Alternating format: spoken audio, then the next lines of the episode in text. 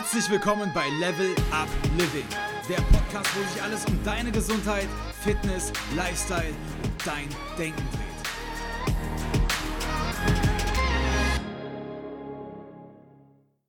Herzlich willkommen bei der heutigen Folge. Ich hoffe, du hattest eine tolle Woche und Heute möchte ich anfangen, mit dir die Fragen zu beantworten, die ihr mir bei Instagram gestellt habt. Ihr habt mir zu den Themen Bewegung, Ernährung, Sport ganz viele Fragen gestellt und ich war wirklich total überrascht davon, wie tief ihr teilweise in den Themen drin seid. Und ich habe mich riesig gefreut über jede Frage, die dort gekommen ist. Das waren wirklich so interessante Themenvorschläge und Fragen und ich war wirklich überwältigt. Vielen, vielen Dank dafür. Und ich möchte starten mit dem lieben Stefan. Und zwar hat er eine ganz wichtige Frage gestellt, auch gerade in der jetzigen Zeit. Und zwar war das, ähm, brauche ich Nahrungsergänzungsmittel? Und wenn ja, welche wären überhaupt die wichtigsten? So, und wow, erstmal danke für die Frage, echt mega, mega wichtig, aber natürlich gar nicht so einfach jetzt hier ähm, kurz und knapp zu erklären. Und natürlich gibt es hierfür auch keine Pauschalantwort. Denn natürlich weißt du, jeder von uns ist individuell und hat einen unterschiedlichen Nährstoffbedarf, einen unterschiedlichen Lifestyle, hat einen unterschiedlichen Körper. Und deswegen gibt es natürlich keine Pauschalantwort dafür. Und trotzdem möchte ich dir heute versuchen, bestmöglich vor allem die erste Frage zu beantworten, nämlich ob du überhaupt Nahrungsergänzungsmittel brauchst. Vor allem dann, wenn du dich eigentlich schon gesund ernährst. Denn das ist ja so ein bisschen immer die spannende Frage da gibt es ja dann immer so zwei Lager. Die, die einen, die sagen, boah, du brauchst gar kein Nahrungsergänzungsmittel, wenn du dich gesund ernährst, denn das ist alles nur Geldmacherei und das kann sogar gefährlich sein und das kann auch giftig sein, ähm, irgendwas da einzunehmen und ganz, ganz wichtig am Anfang, ich rate dir natürlich auch ganz, ganz doll davon ab, irgendwas einfach wild einzunehmen. Ähm, aber es gibt auch noch die anderen, ähm, die sagen, boah, Nahrungsergänzungsmittel sind super wichtig. In unserer Ernährung ist nichts mehr drin und wir haben alle irgendwelche Mängel und äh, deswegen sterben wir alle an Krebs und wenn du jetzt nichts einnimmst, dann bist du schon morgen tot. Und das sind ja immer so ein bisschen die zwei Meinungen, die da aufeinander prallen und es gibt kein Schwarz und Weiß. Irgendwo in der Mitte ist meiner Meinung nach die richtige Antwort und ich möchte dir heute meine Meinung dazu ein bisschen näher bringen und auch meine Erfahrungen und auch eine persönliche Story dazu zu erzählen und ähm, Im Medizinstudium macht man ja auch ganz, ganz, ganz viel Krankenpflegepraktikum und Hausarztformulatur und ist ganz viel bei Ärzten und sieht dann ganz viele Blutbilder und kommt damit viel in Kontakt. Auch davon möchte ich dir erzählen. Und natürlich auch nochmal ganz wichtig für dich vielleicht zu wissen, dass ich überhaupt erst ja zum Thema Medizin gekommen bin, weil ich ja früher ganz viel im Leistungssport unterwegs war als äh, Läuferin und mich da schon ganz früh damit dann auseinandergesetzt habe, auch sehr intensiv welche Mikronährstoffe brauche ich eigentlich, um meine Leistungsfähigkeit zu steigern, um meine Regenerationsfähigkeit zu steigern, um gut drauf zu sein, ähm, wo lang fehlt es mir und was brauche ich. Und auch dort haben wir in der Trainingsgruppe schon sehr früh angefangen. Ich glaube mal so von 12 bis oder von, von 11 sogar bis 18 habe ich auf jeden Fall immer in der Trainingsgruppe auch ähm, Blutwerte bestimmte von meinem Trainer gesagt bekommen, die ich messen lassen soll. Ähm, also jetzt kein Doping, sondern wirklich, es ging dann um Eisen oder um andere Vitamine oder sowas. Und ja, da bin ich schon früh mit in Kontakt gekommen und wollte natürlich auch alles dafür tun, da gut aufgestellt zu sein und zu verstehen, wie mein Körper funktioniert. Und habe ja doch irgendwann angefangen, das Ganze zu studieren und mich mit ganz vielen Experten auf dem Gebiet irgendwie zu befassen. Und die Quintessenz von all diesen Erfahrungen möchte ich heute hier mit dir teilen. Ganz wichtig ist es für mich aber auch noch einmal an der Stelle zu sagen, dass dieses ganze Thema auch ganz, ganz viel damit zu tun hat, welchen Maßstab du überhaupt an dein Leben anlegen möchtest. Möchtest du einfach so weitermachen wie jetzt. Also wenn das für dich okay ist, wenn du dich ganz gut fühlst, wenn du ähm, beim Sport ganz gut Fortschritte machst, wenn du fit morgens aufwachst und ja, knackig gesund bist, dann ähm, muss das ja gar nicht heißen, dass du einen Need hast, dass du von dir aus irgendwie was ändern möchtest. Und dann könnte es auch sein, dass es dir egal ist, wenn du vielleicht mit 65 schon ähm, wie die Hälfte aller Deutschen drei chronische Krankheiten hast. Das ist ja okay, wenn du dich entscheidest, dass das für dich alles jetzt okay ist.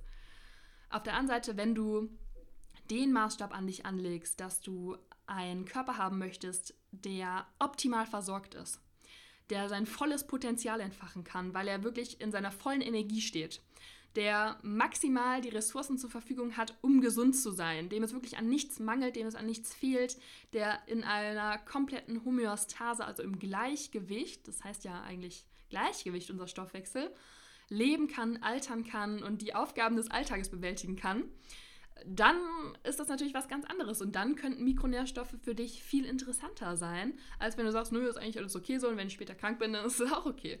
Das ist ja auch eine Entscheidung, die du für dich selber treffen darfst. Und das ist so ein bisschen der Beigeschmack, sage ich jetzt mal, von dieser ganzen Debatte. Die Deutsche Gesellschaft für Ernährung, die sagt, wir sind alle gut versorgt. Gut heißt in der Schule eine 2. Und das ist de facto falsch. Da werde ich dir auch gleich noch ein paar ja, Experten zu vorstellen, die das seit Jahrzehnten untersuchen, die Tausende von Patientendaten auswerten, ähm, die das auch bezeugen, dass das falsch ist. Wir sind höchstens ausreichend versorgt und das ist eine 4 in der Schule. Wenn das für dich okay ist, jeder geht ja auch in der Schule schon anders mit Noten um. Wenn eine 4 okay ist für dich, dann ist das okay. Wenn du aber vielleicht sogar eine sehr gut möchtest in deinem Leben, weil du deine beste Version von dir möchtest, dann ist es interessant für dich, dich in dieses Thema so ein bisschen weiter reinzudenken. So, und ich weiß auch, dass das bei ganz, ganz vielen total krass auf Widerstand stößt, auf Ablehnung. Die sagen, boah, ich habe doch alles, ähm, ich ernähre mich doch gesund, ich bin doch mit allem versorgt, jetzt erzählt mir da wieder eine irgendwie, ich brauche Nahrungsergänzungsmittel, jetzt habe ich da noch eine Baustelle offen, toll, äh, das kostet irgendwie Geld und ich muss mich damit befassen und ich habe da gar keinen Bock drauf. so, und wann immer das der Fall ist, dann möchte ich dir einmal sagen an der Stelle, das ist keine Baustelle. Du musst dich damit nicht beschäftigen. Du kannst jetzt ausmachen die Folge und sagen, okay, ich will damit nichts zu tun haben mit Mikronährstoffen. Das ist lediglich eine riesige Chance für dich. Vielleicht das an Energie zurückzubekommen, was dir irgendwie fehlt oder an guter Laune oder eine geile Performance im Job abzuliefern. Oder vielleicht bist du auch einfach neugierig, was ist denn deine beste Version? Oder du möchtest halt mit 65 nicht schon drei Krankheiten haben, sondern du möchtest halt fit sein und du möchtest vielleicht auch noch mit 80 zu den paar Prozent gehören, die noch richtig fit sind und irgendwie äh, durch die Gegend rennen oder irgendeinen Berg besteigen und da oben stehen und sich denken, Mann, das Leben ist richtig geil. das möchte ich eigentlich für mich und das möchte ich auch für dich. Und an der Stelle geht es jetzt hier erstmal damit los. Warum gibt es denn so viele Menschen, die sagen, wir brauchen keine Nahrungsergänzungsmittel? Es gibt ja eine riesige Lobby, so würde ich das jetzt fast mal nennen, von Menschen, die sagen, nö, wir brauchen aber keine. Und deswegen glauben das ja auch ganz, ganz viele von uns, weil das ist halt so die gängige Meinung, die man so mitbekommt in den Medien, in den Zeitungen, ähm, im Fernsehen. Da ja, heißt es dann manchmal sogar die Vitaminlüge und das ist doch alles irgendwie umsonst. Warum also ist das so? So, und zum schlechten Ruf der Nahrungsergänzungsmittel muss man natürlich erst einmal wissen, ja, es kann ungesund sein und auch giftig sein, Nahrungsergänzungsmittel einfach so blind zu dir zu nehmen. Zum Beispiel sind die Vitamine A, D, E und K, das kannst du dir merken mit ähm, Edeka, der Lebensmittelkette. Also diese Vitamine, die sind fettlöslich. Und das heißt, dein Körper der kann die nicht, so wie die wasserlöslichen Vitamine, zum Beispiel Vitamin C, einfach ähm, auspinkeln, sondern wenn du davon zu viel zu dir nimmst, dann lösen die sich in deinem Fettgewebe quasi und werden dort gespeichert und du kannst dich damit wirklich vergiften. Das habe ich noch nie erlebt, ähm, auch im Krankenhaus noch nie erlebt und auch Vitamin D zum Beispiel, was ja auch zu diesen Vitaminen gehört, wird ja auch in der Schulmedizin jetzt endlich immer weiter und immer mehr verschrieben. Und auch dort habe ich noch nie eine Überdosierung irgendwie mitbekommen. Und auch dann würde die eigentlich nicht ähm, dich schlagartig umbringen, sondern würde irgendwie so schleichend beginnen mit halt, ja, Beschwerden, die du hast. Dann würdest du eigentlich sowieso zum Arzt gehen. Und die Dosis, die du dafür bräuchtest, die ist sowieso jenseits von Gut und Böse. Das nimmt keiner zu sich. Ähm, und im Vergleich zu den Nebenwirkungen, die wirkliche Pharmaka anrichten, die dann manchmal ja sogar auch irreversibel sind, ist das eigentlich ein kleiner, ja, Klacks. Aber trotzdem solltest du natürlich dort aufpassen. Selen zum Beispiel ist auch noch so ein Klassiker. Da hat man aber auch viele Studien durchgeführt mit Menschen, die gar keinen Selenmangel haben und hat denen ganz, ganz viel Selen gegeben. Und dann tatsächlich können toxische Zustände entstehen, Selenvergiftungen. Aber da kommen wir so ein bisschen schon rein in das Thema. Wir müssen uns halt immer fragen in der Medizin oder generell bei Gesundheitsfragen, wer hat diese Studie gemacht? Wie hat er die designt und warum hat er diese Meinung irgendwie sich überlegt und vertritt diese Meinung aus welchem Interesse? Und ganz häufig ist das halt nicht ähm, jetzt so wie bei mir das Interesse, ich möchte, dass du eben deine beste Version bist, dass du auf dein nächstes Level kommst, dass es dir richtig, richtig gut geht in deinem Leben und dein Leben einfach ja das Beste wird, was du haben kannst. Das ist relativ ja, nicht geldgetrieben, ich kriege nichts dafür, dass ich das hier mache. Ähm, es gibt aber ganz, ganz viele Konzerne und auch Politiker, die haben finanzielle Interessen. Und die suchen sich dann zum Beispiel von, ich habe das eben nochmal nachgesehen, 70.000 Studien gibt es zu Vitamin C, die eine Wirksamkeit bei verschiedensten Krankheiten beweisen. Und aus diesen 70.000 Studien ähm, wird dann einfach nichts genommen, sondern es wird dann eine minderwertige Studie vielleicht noch kurz designt, die dann ähm, bei Alten oder vielleicht bei Nichtsportlern oder bei Sportlern in so ganz, ganz kleinen Dosen so ein bisschen Vitamin C reintut. Vielleicht haben die Menschen sogar noch ganz, ganz viele andere Mängel und dann wird gesagt, okay, das bringt alles nichts und dann wird halt gesagt, okay, Vitamin C bringt nichts. So, und das ist natürlich nicht richtig. Ähm, wir müssen uns da also einfach immer fragen, welches Interesse vertritt derjenige, der diese Information niederschreibt und verbreitet. So, und gerade in der Politik oder wenn wir uns die öffentlichen Medien anschauen, dann sind da ganz, ganz häufig finanzielle Interessen hinter, die versuchen, uns das so ein bisschen so zu verkaufen, sage ich jetzt mal, als wären wir gut versorgt. Ein Beispiel ist die Pharmaindustrie. Also Industrien, die Medikamente herstellen, zum Beispiel Aspirin. Das kann man natürlich ähm, patentieren lassen, Aspirin. Da kann man sagen, okay, Bayer hat das erfunden und ähm, wir lassen das patentieren und verdienen mit Aspirin richtig viel Geld. Richtig viel. Die können aber nicht Zink patentieren lassen oder Eisen oder Vitamin C, weil das sind in der Natur natürlich vorkommende Mikronährstoffe. Die gehören keinem, die hat auch keiner erfunden. Deswegen kann man damit so gut wie kein Geld verdienen, weil man kann sein Patent nicht darauf setzen. Und das ist schon mal ganz, ganz wichtig zu wissen. Keiner kann eigentlich mit Nahrungsergänzungsmitteln in der Struktur des jetzigen Gesundheitssystems Geld verdienen weil einfach da die Pharmaindustrie die Oberhand hat und die einfach damit kein Geld verdienen können. Klar, es gibt Nahrungsergänzungsmittelhersteller, aber das sind ja private Angebote. Das ist ja nichts, was unser Gesundheitssystem irgendwie in der Struktur stark implementiert. So, das ist also schon mal ganz wichtig. Und es ist genau das Gleiche auch beim Beispiel Milch. Wir haben eine Milchlobby in Deutschland, die zum Beispiel sagt, boah, Milch enthält so viel Kalzium und ist so gesund und da wird richtig, richtig viel Geld reingesteckt, diesen Glauben, sage ich jetzt mal, zu verbreiten. Ähm, was dann die wenigsten wissen, ist, dass Kalzium in der Milch zum Beispiel ganz, ganz schlecht bioverfügbar ist und Petersilie zum Beispiel ein super krasser Kalziumlieferant ist, aber Petersilie hat halt in Deutschland keine Lobby, weil sich das einfach so entwickelt hat. Also da müssen wir immer kritisch sein und fragen, wer hat diese Information verbreitet und mit welchem Interesse. Außerdem noch eine Sache zu Studien. Auch Studien, ich habe das gerade schon mal gesagt, die kann man mit alten Menschen machen, die kann man mit 100 Menschen machen oder mit zwei oder mit sieben oder mit Zehntausenden, mit Alten, mit Sportlichen, mit Frauen, mit Schwangeren. Man kann denen 1 Gramm Vitamin C geben oder 8 oder 12 ähm, oder man gibt denen ja was, wenn sie einen Mangel haben, wenn sie keinen Mangel haben oder man gibt Menschen, was die ganz, ganz viele Mängel haben. Also Studien sind super krass, auch einfach so beeinflussbar, dass man eigentlich jedes Ergebnis rausbekommen kann, was man sich gerade wünscht. Wenn man sich nicht an ja, unparteiische und unabhängige Veröffentlicher von Studien wendet, dann kann man ja eine Studie einfach so designen, wie man möchte. Man sagt da auch, traue keiner Studie, die du nicht selber gefälscht hast. Also auch hier muss man einfach dann manchmal schauen. Es gibt dann eine neue Studie, die rausbringt, Vitamin C bringt alles nichts, aber das ist vielleicht nur eine mit einem sehr minderwertigen Studiendesign. Und 70.000 Vitamin C-Studien beweisen das Gegenteil. Und zum Beispiel, ganz interessant auch, 2018, da wurde ein Nobelpreis der Medizin verliehen an drei Forscher, die auch die Relevanz von Vitamin C gegen Krebs beweisen konnten. Und das sind eben dann so Informationen, die gerne mal ignoriert werden, die untergehen und man ja tatsächlich so ein bisschen ähm, immer versucht uns zu verkaufen, wir brauchen das alles nicht.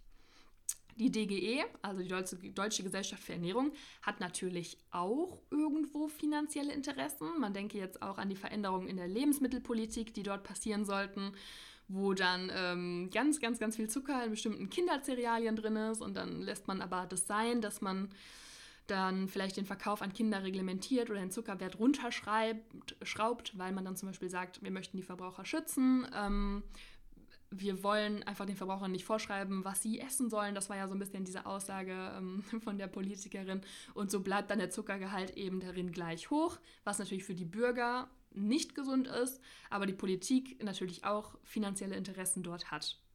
So ist es bei der Deutschen Gesellschaft für Ernährung irgendwie ein bisschen auch. Und man muss auch da nochmal sagen, Seit Jahrzehnten haben die eigentlich ihre Richtlinien für eine gesunde Ernährung nicht erneuert. Also wenn man sich die Pyramide anschaut, die Lebensmittelpyramide, wie sich unsere Ernährung zusammensetzen sollte, dann sind unten immer noch Reis, Brot, Nudeln, manchmal nicht mal in der Vollkornvariante, also leere Kohlenhydratträger und nicht eine plant-based Diet, wovon man ja heute, egal in welcher Ernährungsnische man unterwegs ist, eigentlich weiß, unsere Ernährung sollte auf jeden Fall pflanzenbasiert sein.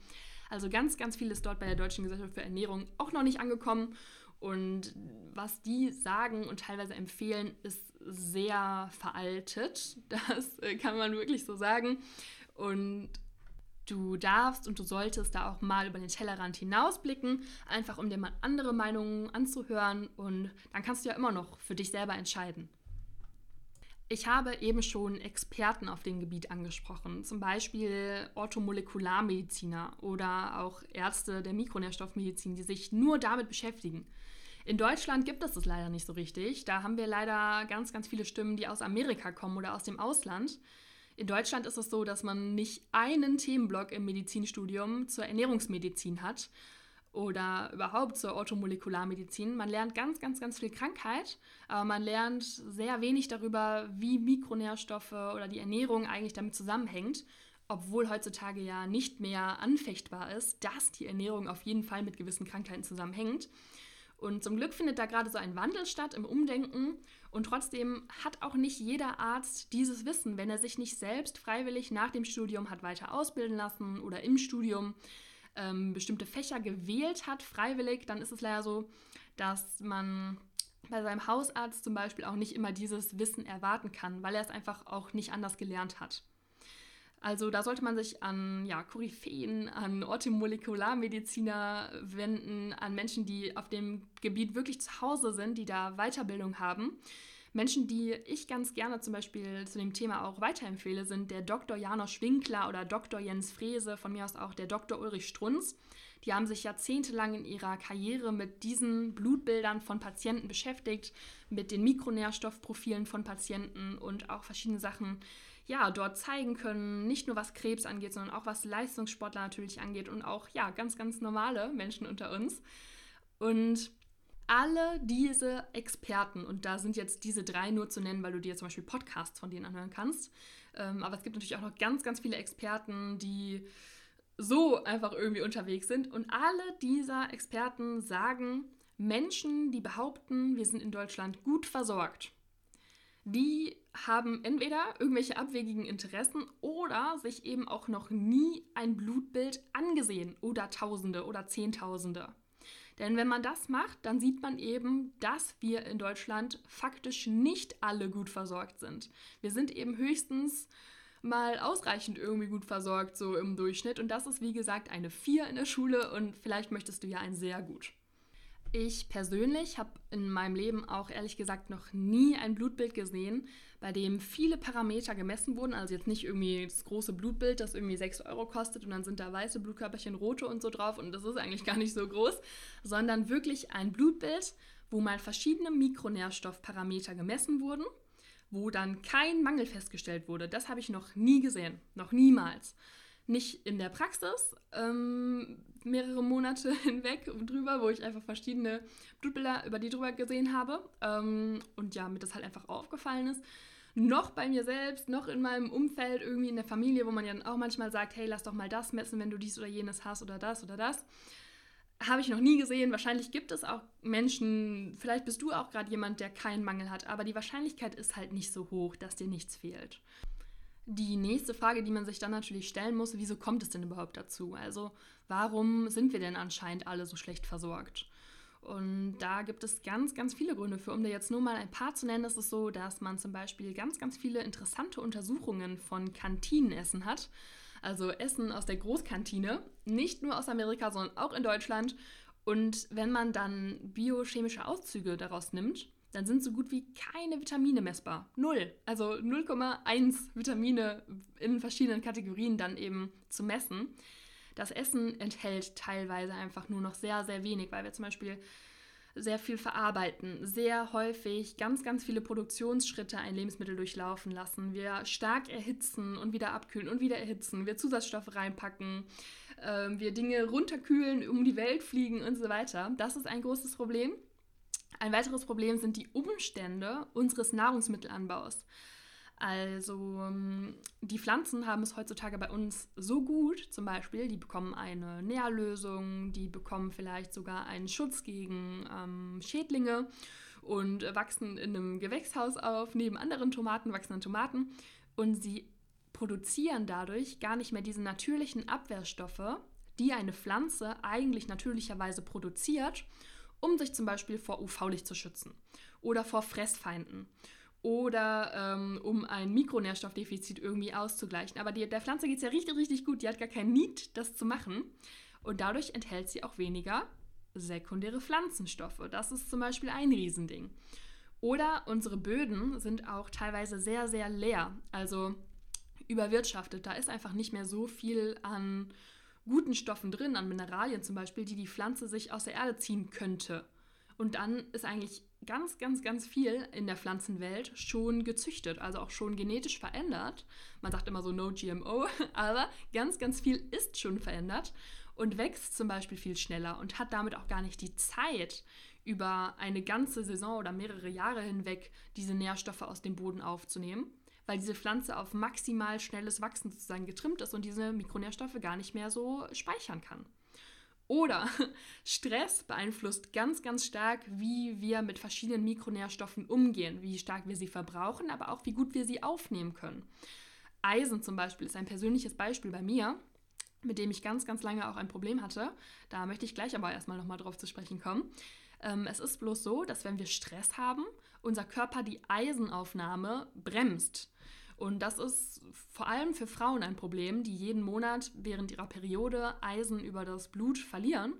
Ähm, und wenn man dann noch häufig Stress hat, chronischen Stress, dann wird die Eisenaufnahme immer so ein bisschen auch gehemmt dadurch und wir nehmen das Eisen gar nicht so gut auf, selbst wenn wir es in der Nahrung haben. Der Stress wirkt sich auch auf unseren Darm aus oder unser Darm generell hat nicht mehr so die gute Darmflora wie früher und wir essen auch sehr, sehr häufig, sodass auch nicht diese Ruhephasen für den Darm da sind. Summa summarum heißt das, unser Darm kann auch gar nicht alles, was wir oben reintun, ähm, aufnehmen, weil die Resorptionsfähigkeit unseres Darms teilweise gar nicht mehr so gut ist. Also es gibt ganz, ganz viele Faktoren, die dazu führen, weshalb wir die Mikronährstoffe vielleicht nicht in ausreichender Menge zu uns führen oder haben. Und die sind natürlich für jeden Mikronährstoff auch anders. Ein ganz berühmtes Beispiel ist natürlich noch hier das Vitamin D, das natürlich zu den größten Teilen gar nicht gegessen wird, sondern das ist ja unser Sonnenvitamin, das wir halt produzieren, wenn Sonnenstrahlen auf unsere Haut fallen. Und dadurch, dass wir zum Beispiel Kleidung tragen und ganz, ganz viel uns drinnen aufhalten, ähm, haben wir da eben auch schlechte Vitamin D-Speicher. Also es hängt einfach sehr, sehr viel damit zusammen, wie sich unser Lebensstil auch gewandelt hat. Und ja, so kann man dann ganz, ganz viele Gründe dafür finden, warum wir leider nicht so richtig versorgt sind. Das kann man jetzt bedauern. Man kann aber auch sagen, okay, ich sehe das als eine große Chance. Ich sehe das eben als eine große Chance, meine Speicher dann halt gezielt aufzufüllen. Ich persönlich sehe das sogar als die große Chance der Medizin der Zukunft, dass wir einfach wieder ein bisschen so back to the roots, die Selbstheilungskräfte, das Gleichgewicht unseres Körpers versuchen zu stärken und so ein bisschen wieder den inneren Arzt in uns quasi stärken, indem wir ihm alles an die Hand geben, was er braucht, um gegen verschiedene Umwelteinflüsse anzukämpfen und natürlich auch interne Einflüsse, Krebszellen, die entstehen und so weiter, einfach ja wieder so vorzugehen, wie die Natur es vorgesehen hat. Man sollte das Ganze natürlich jetzt nicht irgendwie blind angehen und die Natur wollte natürlich auch nicht, dass wir irgendwelche Nahrungsergänzungsmittel, Multivitaminkomplexe irgendwie blind in uns hineinwerfen. Das ist natürlich auch nicht der Sinn der Sache, sondern wir dürfen das schon so ein bisschen mit Köpfchen und taktisch vorgehen. Ganz wichtig zuallererst ist, dass wir nichts messen, was irgendwie Geld kostet, diese Labordiagnostik anzufordern, wenn es keine therapeutische Konsequenz gäbe. Also du solltest nichts messen ähm, und dann kommt irgendwie raus, du hast da einen Mangel oder du hast zu viel oder so, aber es gibt keine Konsequenz, weil du diesen Wert nicht beeinflussen kannst. Dann macht es natürlich schon mal per se keinen Sinn, diesen Wert zu messen. Das ist aber nur in ganz, ganz wenigen Fällen so. In den allermeisten Fällen hat ein Wert eine therapeutische Konsequenz, wenn du den misst. Denn wir können in den allermeisten Fällen ergänzen oder weglassen oder beeinflussen oder nach Gründen suchen oder oder.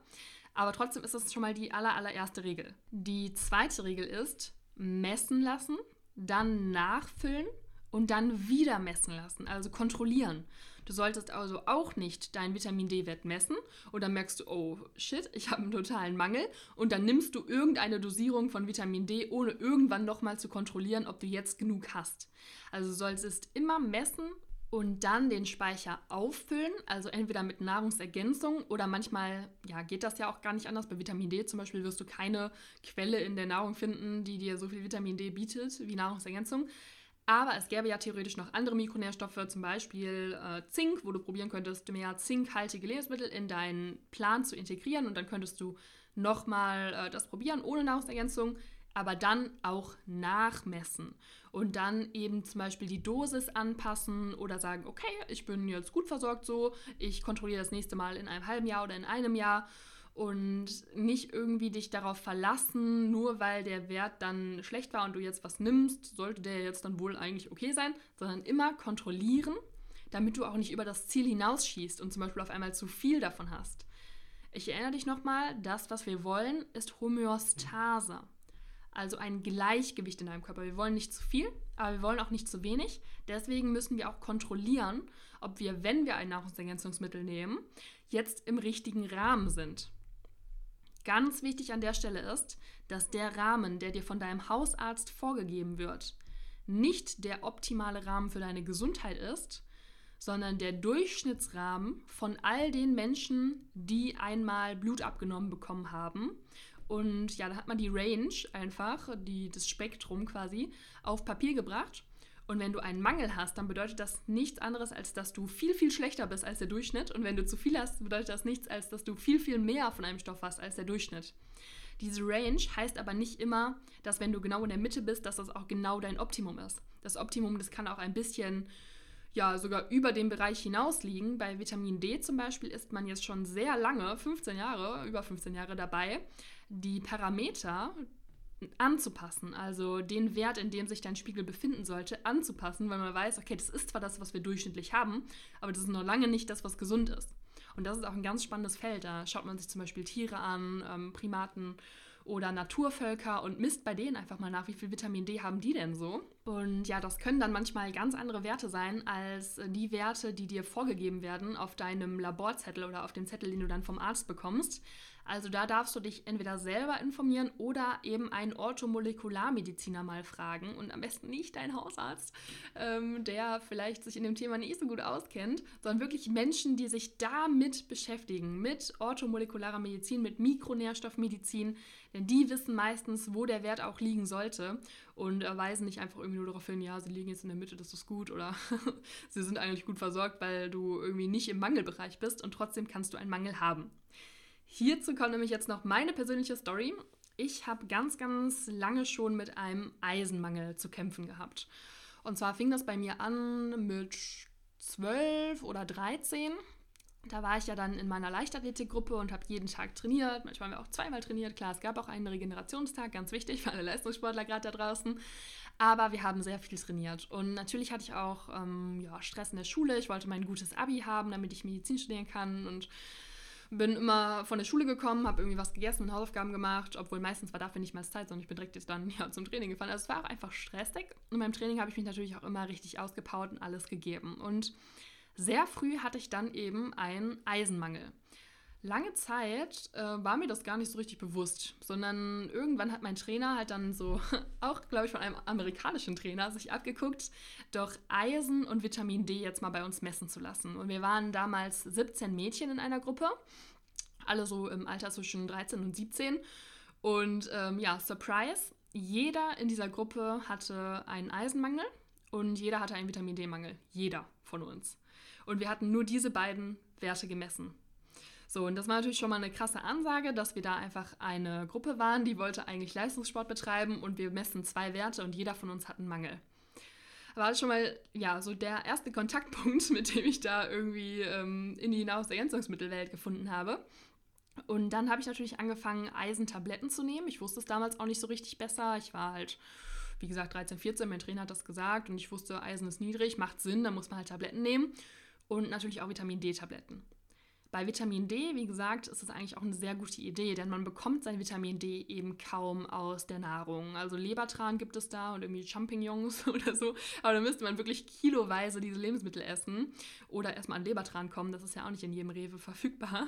Und ähm, ja, von daher bei Vitamin D gar nicht so schlecht. Aber bei Eisen ist das Ganze gar nicht so einfach. Auf der Verpackungsbeilage steht dann auch drauf, man sollte das jeden Tag nehmen und das ist aber auch falsch, denn wir haben verschiedene Enzyme, die immer dann, wenn wir Eisen genommen haben, eben aktiviert werden und sagen, okay, wir haben Eisen genommen, jetzt wird erstmal hier äh, alles zugemacht, wir haben ja gerade was gekriegt und jetzt blockieren wir die Eisenaufnahme erstmal wieder und wenn du dann am nächsten Tag wieder Eisen nimmst, dann kannst du es gar nicht aufnehmen und dieses Eisen führt eigentlich nur dazu, dass du wieder deine Aufnahme blockierst und so weiter. Also da sind wir ganz schnell im Bereich auch von wirklich Wissenschaft. Hepsidin heißt dieses Molekül zum Beispiel. Dann gibt es aber auch noch andere Tricks, Lactoferrin und so weiter. Und was ich damals auch einfach nicht bedacht habe, war, dass ich auch sehr gestresst war. Also wir haben ja eine Stressachse und die verarbeitet sowohl ähm, physischen Stress, also zum Beispiel hartes Training, aber auch psychischen Stress. Und dieser Stress, der erschwert es nicht nur dem Darm, jeden Nährstoff irgendwie generell aufzunehmen, sondern der erschwert es vor allem, deinem Körper Eisen aufzunehmen. Und ich habe ganz, ganz lange Zeit den Eisenwert einfach gar nicht hochbekommen, obwohl ich Medikamente genommen habe. Zum Glück, ähm, also was ist Medikamente, Nahrungsergänzung aus der Apotheke, auch hoch, hochdosiertes. Ähm, ja, das war eigentlich gar nicht so eine gute Idee. Und dann habe ich einfach angefangen, mich da immer mehr reinzulesen. Das ist wirklich ein sehr, sehr, sehr komplexes Thema. Ich weiß auch noch ganz am Anfang, da habe ich auch noch versucht, über die Ernährung mit, mit so Floradix, mit so Eisensaft aus natürlichen Quellen und mit roter Beete und ja, wie gesagt, Beeren und sowas alles das hochzubekommen. Aber meine Erfahrung ist einfach, und auch da greife ich dann nicht nur auf meinen persönlichen Erfahrungsbericht zurück, sondern auch auf ganz, ganz viele andere. Wenn man einmal in einen Mangel gerutscht ist, der wirklich krass ist, dann kommt man meistens nur mit der Ernährung einfach nicht mehr aus diesem Mangel raus. Ganz wichtig an der Stelle nochmal zu betonen, dass jeder Mikronährstoff natürlich anders ist. Der Körper den anders aufnimmt, anders verbraucht, anders damit umgeht, die Speicher anders sind, die Rezeptoren, die Strukturen. Jeder Mikronährstoff ist individuell zu betrachten, ganz genauso wie jeder Mensch. Aber die Erfahrung, die ich gemacht habe, ist auch, wenn das dann irgendwann nochmal bei Menschen mit ähm, Zink gewesen ist oder so, man kommt leider, leider nicht aus dem Mangel in den allermeisten Fällen mit der bloßen Ernährung. Und ich bin der Überzeugung, dass Nahrungsergänzung, das kann ja auch aus sehr, sehr natürlichen Quellen sein, häufig notwendig wird, wenn man einen Mangel hat. Und dass eben sehr, sehr viele von uns einen Mangel haben. Es gibt dann bei ähm, Eisen die Möglichkeit, zum Beispiel aus Curryblatt Eisen zu sich zu nehmen. Und ja, das probiere ich auch gerade aus und bin da auch immer so ein bisschen ähm, auf der Suche und unterwegs. Was kann man alles machen? Was gibt es alles Neues? Mein Fazit ist einfach nur, dass mein Eisenwert sich immer mal wieder erholt hat und gut war, aber auch immer mal wieder schlecht war. Und ich kann dir ganz ehrlich sagen, und ich habe da auch ganz, ganz viel Emotionen drin, dass ich mich komplett anders fühle, dass ich mein Leben ganz, ganz anders bewältigen kann, wenn mein Eisenwert gut ist oder wenn der schlecht ist. Und ich möchte da auch nochmal sagen, wir waren 17 Mädchen und wir hatten alle einen Mangel im Eisenbereich. Und wie sich das für mich anfühlt, ist einfach so eine Energielosigkeit, so eine Mattigkeit. Man kommt morgens nicht richtig raus, man ist infektanfällig. Das habe ich damals auch gar nicht so richtig verstanden, dass ich eben auch oft krank war. Und für Leistungssportler ist das natürlich auch ähm, puh, echt immer ja richtig scheiße, wenn man zwei Wochen krank ist ähm, und dann kommt aber vielleicht irgendwie der nächste Wettkampf und andere Konkurrenten konnten durchtrainieren und dein Training ist irgendwie so ein bisschen ja in dieser Krankheitsphase ja versunken und du kannst das jetzt nicht so auf die Bahn bringen. Aber um vom Leistungssport nochmal wegzukommen, es hat auch einfach ganz, ganz, ganz, ganz viel mit Wohlbefinden zu tun und ganz, ganz, ganz viel auch mit Gesundheit zu tun. Und hier wäre meine erste Empfehlung, wenn du eine junge Frau bist, weil der Stefan hat ja auch gefragt, welche wären die wichtigsten. Lasse deinen Eisenwert einmal bitte messen und dann lasse dich wirklich vielleicht nochmal bei einem anderen Orthomolekularmediziner beraten, wo der Eisenwert sein sollte. Denn 20, 30, 40 ist nicht okay. Also ich möchte jetzt ja auch keine Einheiten nennen, weil ich möchte dir hier keine medizinische Beratung bieten an der Stelle. Ich möchte nur, dass du das messen lässt und dich dann wirklich auch beraten lässt bei einem Arzt, der sich damit auskennt und nicht einfach nur sich die Parameter anschaut von Durchschnittsmenschen, die zum Arzt gegangen sind, die teilweise krank waren, alt waren, ähm, ja, wer halt alles so zum Arzt geht, sondern dich da wirklich beraten lässt. Das eigentlich Allerwichtigste für mich, das ist jetzt ganz schon oft durchgekommen, ist eigentlich das Vitamin D lasse bitte, egal ob du junge Mädchen, Mann, Frau, alt, jung, Sportler oder nicht, lasse dein Vitamin D bitte messen. Denn jetzt gerade in Deutschland haben wir ja ganz, ganz große Mängel, vor allem zu dieser Jahreszeit. Und denke dann vor allem auch jedes Jahr wieder daran, dass wenn dein Körper keine Sonne mehr abbekommt, dass du genug Vitamin D einnimmst. Denn Vitamin D ist vor allem für unser Immunsystem im Kampf gegen Krebs, im Kampf gegen Corona gerade, für deine Stimmung ähm, für die Regulation von Hormonsystemen so unfassbar wichtig und wir haben da alle einen sehr großen Mangel. Also Vitamin D, lieber Stefan, sollte zu den wichtigsten gehören. Ähm, lass da aber auf jeden Fall messen und nimm nicht irgendwas blind ein. Habe ich aber jetzt auch mehrmals ja schon gesagt, also trotzdem ist es mir sehr wichtig. Omega-3 zu Omega-6, dieser Index, den wir dort haben, das wäre mein zweiter Vorschlag. Denn auch hier ist es so, dass die aller, allermeisten von uns in Deutschland viel zu viel schlechte, sage ich jetzt mal, Omega-6-Fettsäuren zu sich nehmen. Zum Beispiel 25 Stück zu einer Omega-3, einer guten Omega-3 quasi. Man kann gut und schlecht nicht ganz sagen. Allerdings ist es so, wir sollten eigentlich ein Verhältnis haben von 1 zu 1. Das wäre ideal. Wenn wir zu viel Omega-6 haben, also 25 zu 1 Omega-3, dann gerät unser Körper sehr stark in eine entzündliche Stoffwechsellage. Und das befeuert dann nicht nur wieder Krebs, sondern auch Herz-Kreislauf-Erkrankungen und auch ganz viele Gefäßveränderungen und degenerative Prozesse, entzündliche Prozesse, die für ganz, ganz viele Krankheiten verantwortlich sind. Auch unsere Stimmung kann sich hier übrigens ähm, ja, auch verschlechtern, kann darunter leiden, Depressionen können sogar entstehen. Ganz interessantes Thema, auch Omega-3. Also Omega-3 zu Omega-6-Index, das wäre so meine zweite Empfehlung. Und ähm, je nachdem, wie der ja, dann bei dir ist, dann darfst du ruhig auch mehr Omega-3 nehmen, als auf den Verpackungen so draufsteht. Aber wie gesagt, lasse das messen. Es kostet so, also Vitamin D kostet so 20 Euro, je nachdem, wo du messen lässt. Und der Omega-3 zu Omega-6-Index ist schon ein sehr teurer Parameter. Der kostet 60 bis 70 Euro. Das ist wirklich, wirklich viel. Magnesium zum Beispiel kostet 3 Euro, das messen zu lassen. Also da ist das ja schon mal eine andere Hausnummer. Aber ich bin mir sicher, auch diese 70 Euro, wenn du das nicht als eine Ausgabe siehst, sondern als ein großes Investment in deine Gesundheit, weil Omega-3 ist nämlich genau das, wenn du genug hast davon, dann sind auch 60, 70 Euro, ähm, werden irgendwann in deinem Leben dann ein Punkt sein, wo du sagst, okay, das hat mega krass gelohnt, ähm, das würde ich wieder so machen. Und dann wäre natürlich Magnesium noch so ein kleines Ding. Ähm, je nachdem, wie viel Stress du hast, könntest du das einfach mal messen, weil es halt 3 Euro kostet. Ich ergänze das immer ganz gerne, wenn ich weiß, dass ich jetzt hartes Training hatte oder wenn ich weiß, dass ich viel Stress habe. Calcium ist da auch noch so ein Ding. Ähm, aber das sind jetzt nicht so die wichtigsten, würde ich sagen pauschal, weil ich dich ja auch nicht kenne, lieber Stefan, oder euch, liebe Zuhörer, würde ich sagen, dass jede Phase hat ja immer, also jede Zeit hat ja immer ihre Phase. Wir hatten ganz, ganz lange dieses If it fits your macros. Da haben wir ganz viel auf die Makronährstoffe geguckt. Dann kam irgendwann Proteine. Oh, wir brauchen alle High Protein, die machen so viele Muskeln und so weiter. Oder wir brauchen Low Carb oder wir brauchen High Fat oder Low Fat. Also die Makronährstoffe sind so ein bisschen durch, die Vitamine eigentlich so ein bisschen auch. Und mein Tipp ist, dass in der Zukunft sekundäre Pflanzenstoffe das Riesending werden. Da gibt es tausende von und wir stehen gerade noch ganz am Anfang, die alle zu entdecken und wissen noch gar nicht so richtig darüber, welcher macht was und wo sind die alle drin und wir entdecken ständig auch neue. Und meine Theorie ist, das wird das nächste große Ding. Denn sekundäre Pflanzenstoffe sind auch unfassbar gesund. Und um jetzt für dich einfach nochmal ein drittes Supplement zu nennen, also ich wiederhole nochmal Vitamin D, Omega-3 zu Omega-6 bitte messen lassen und dann vielleicht Omega-3 einnehmen. Oder sehr wahrscheinlich, ohne dass ich dir was vorwerfen möchte, aber ich muss das sogar selber auch ergänzen. Ähm, dann wäre mein dritter Vorschlag ein natürliches Nahrungsergänzungsmittel mit sekundären Pflanzenstoffen. Denn die sind auch massiv entzündungshemmend, ähnlich wie die Omega-3-Fettsäuren und auch an ganz, ganz vielen Stoffwechselprozessen beteiligt. Und auch hier ist unsere Ernährung leider sehr arm daran geworden. Und Die kannst du auch heutzutage schon kaufen, zum Beispiel bei Athletic Greens. Da kannst du dir verschiedene sekundäre Pflanzenstoffe holen. Oder bei Foodspring, da gibt es jetzt teilweise auch schon irgendwie so Obst, Gemüsepulver, Kapseln. Ähm, ich habe mir tatsächlich die gar nicht so genau angeguckt, was da drin ist, aber du verstehst so ein bisschen, was das für ein Nahrungsergänzungsmittel ist.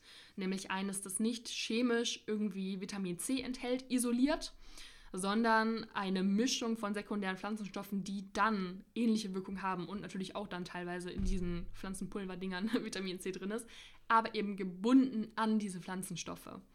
So, und das wäre so ein bisschen mein Tipp. Und dann kommen wir auch schon zum letzten. Und zwar sind das Pro- und Präbiotika. Das ist nochmal ein ganz, ganz neues Feld, aber ich bin der Überzeugung, als Nahrungsergänzungsmittel, auch vielleicht einfach mal nur als Kur, zwei Monate im, Mo im Jahr oder sowas, sind gesunde Darmbakterien und auch die Nahrung dafür, also Pro- und Präbiotika, als Nahrungsergänzungsmittel absolut zu empfehlen. Absolut. Ich mache auch jedes Jahr ähm, ja, so eine Art Kur, sage ich jetzt mal, dass ich mir ähm, gesunde Darmbakterien in mein Wasser morgens rühre oder so und dann zu mir nehme. Und ich meine, Athletic Greens enthält auch diese ähm, Pro- und Präbiotika. Ich werde nicht von denen bezahlt. ich habe das jetzt nur gerade nochmal genannt, weil ich mir relativ sicher bin, dass das dort auch drin ist. Ja, und dann kommen wir natürlich auch irgendwie in das Feld der Aminosäuren, wo man auch ganz viel nehmen kann, BCAAs, EAAs und so, was ich aber jetzt hier alles nicht ähm, pauschal empfehlen möchte. Aber auch hier nochmal der Hinweis, du kannst auch deine Aminosäuren messen lassen. Du kannst die jeden der 47 essentiellen Mikronährstoffe im Blut messen lassen. Und du kannst auch noch viel, viel mehr messen. Deine Hormone, du kannst Testosteron messen, du, also deinen Antrieb, deinen Muskelaufbau, deine Fettverbrennung quasi, sage ich jetzt mal, mit Testosteron zusammen. Dein Cortisol, also dein Stress. Du kannst aber auch zum Beispiel deine natürlichen Killerzellen messen, also deine NK-Zellen die gegen Krebs ähm, kämpfen, wann immer in deinem Körper Krebs entsteht. Und das ist wirklich ein unfassbar weites Feld, da ist un, un, unfassbar viel möglich.